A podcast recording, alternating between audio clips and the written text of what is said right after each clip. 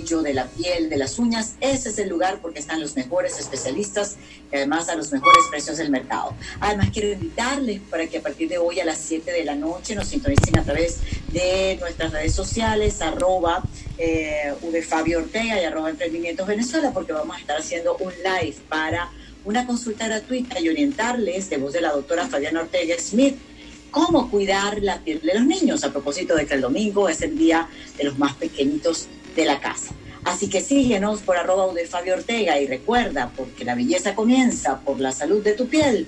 Unidad Dermatológica Estética Fabiana Ortega Smith. Infinitamente bella, saludablemente tú. Es el momento de conocer qué es noticia. Hashtag Matrices Amigos de radio de las redes sociales, a esta hora vamos a chequear cuáles son las principales noticias del mundo blockchain y de las criptomonedas. Criptonoticia dice, bitcoins robados en hackeo a Twitter duplican los reportados al inicio. El robo de bitcoin durante el hackeo a Twitter de este miércoles 15 de julio fue más grande de lo que se reportó inicialmente. En total, los atacantes recibieron más de 28 bitcoin, cuyo equivalente en moneda fiat supera los 250 mil dólares. También este mismo medio dice, casas de cambio han recibido más de 1.400 millones de dólares en Bitcoin manchados en 2020, dice.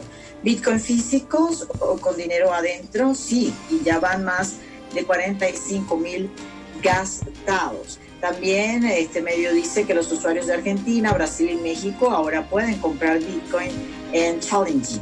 Eh, criptotendencias a esta hora dice que las criptomonedas son una alternativa para invertir o rendir los aguinaldos de mitad de año.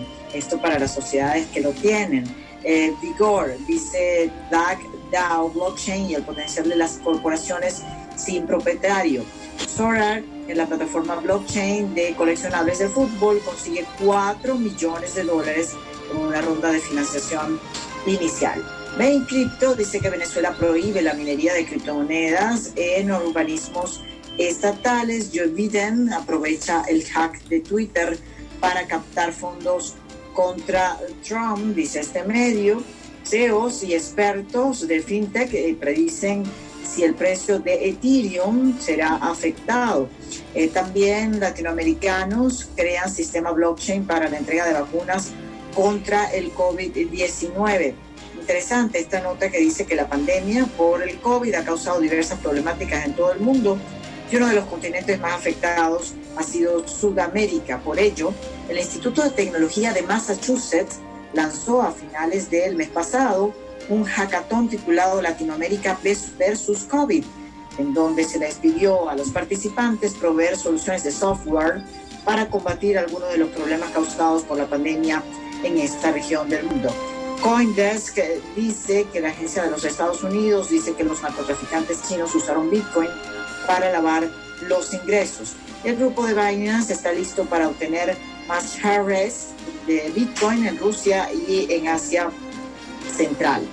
Vamos con los titulares de Cointelegraph. Dice que el secretario de Finanzas de la India conversa con expertos de la industria sobre prohibición de criptomonedas.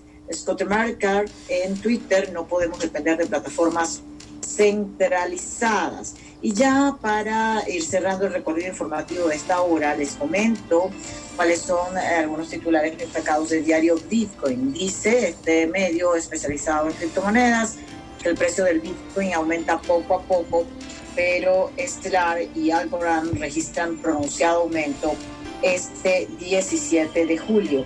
También dice Diario Bitcoin que búsquedas de Bitcoin en Google se dispararon tras el hackeo a Twitter.